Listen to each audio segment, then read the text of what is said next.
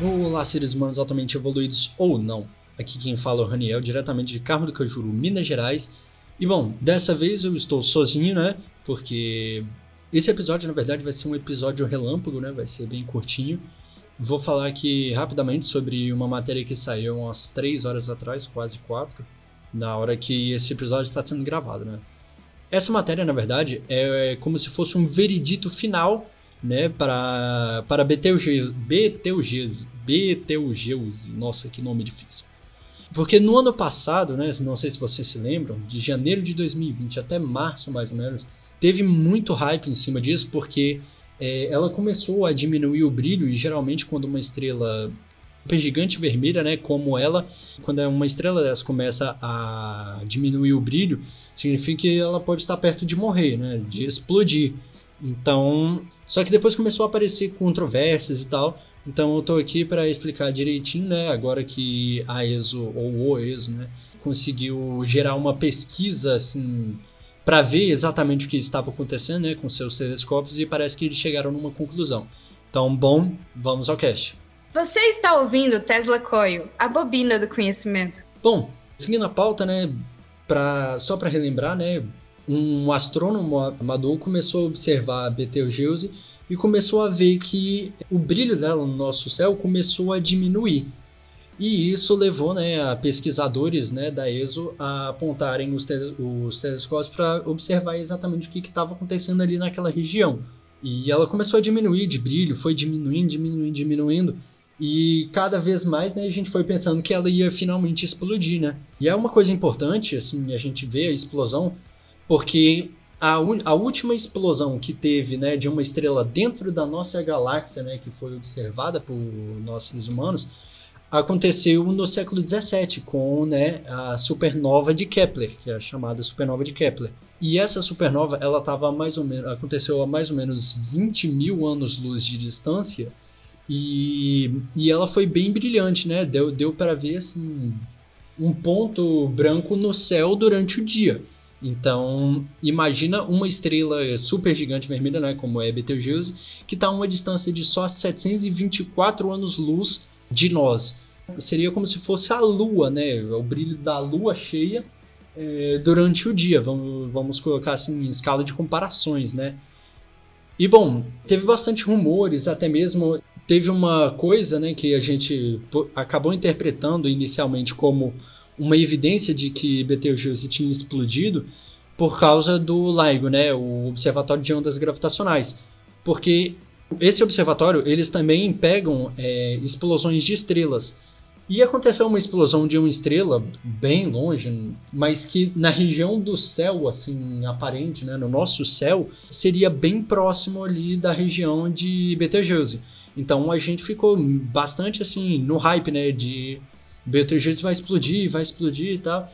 E nada de ficar né, com o brilho da lua cheia, né, como tinha sido divulgado na época. E os pesquisadores né, observaram Betelgeuse desde novembro de 2019 até março de 2020, que eles já estavam pegando ali um, uma possível assim ideia de diminuição de brilho, né? E o brilho, magnitude aparente, né, no nosso céu de Betelgeuse é, variava normalmente, né, o normal dela era entre é, 0,1 e 1 é, de magnitude, né? E quem conhece, quem sabe um pouquinho mais a fundo de magnitude, sabe que de zero para cima, quanto maior o número, menor é o brilho. E quando passa para os números negativos, o brilho só vai aumentando em questão de magnitudes, né? o brilho né, visual, né, a, a magnitude de Betelgeuse chegou a 1.6, né, algo muito muito mais assim, muito menor do que estava se esperando, né? E isso ocorreu mais ou menos entre 7 e 13 de fevereiro, né, de 2020, né? Que foi um evento, né, que ficou conhecido como Grande Escurecimento de Betelgeuse, né? É, que em inglês eles deram o nome de Great Diamond, né? E a equipe né, ficou observando essa, essa estrela, né, essa região do céu, durante bastante tempo, né? Vamos dizer assim, né? E é aí que vem que entra a coisa interessante, né? É, supergigantes vermelhas, né, são o estágio evolutivo final, né, mais comum de estrelas, com massas ali entre 8 e 35 vezes a massa do Sol. E durante esse estágio, né, de supergigante vermelha, é, que dura mais ou menos assim 100 mil anos, às vezes até um milhão, dependendo da quantidade de ferro, de carbono dentro dessa estrela, né, elas elas sofrem uma, uma perda substancial de massa, né? Elas perdem massa assim de uma taxa muito grande. E essa perda de massa, né, pode afetar como que a estrela vai evoluir, né? Porque é, é a massa que dita, que dita basicamente todos os outros detalhes da estrela. É da massa que se tira o tamanho, do tamanho se tira luminosidade, da luminosidade se tira brilho e do brilho se tira a magnitude, né? Que é o quanto de luz que nosso olho recebe. Então, a partir da massa é que se consegue tirar todos os outros detalhes. E quando a massa vai diminuindo, os detalhes vão começando a variar, né? Que são chamadas estrelas variáveis, né? Que estão nesse estágio, né? E começam a variar todos esses detalhes que eu citei. E a, a morte mais assim mais comum, vamos dizer assim, né, para estrelas desse tamanho, né, supergigantes vermelhas, são estrelas de nêutrons, né? E eventualmente até mesmo buracos, é, buracos negros.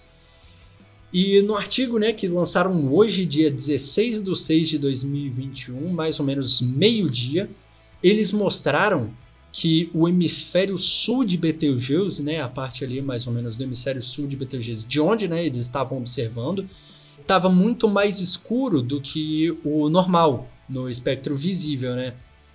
Durante né, aquele período de 7 a 13 de fevereiro, né, que foi conhecido como Great Timing. As observações apontaram um cenário no qual o aglomerado de poeira se formou né, ali na proximidade daquela estrela por causa da, de uma temperatura na própria estrela, porque é, é, a estrela começou a jogar um pouco de material fora, né, perder massa é, jogando material fora, e depois começou a esfriar um pouco.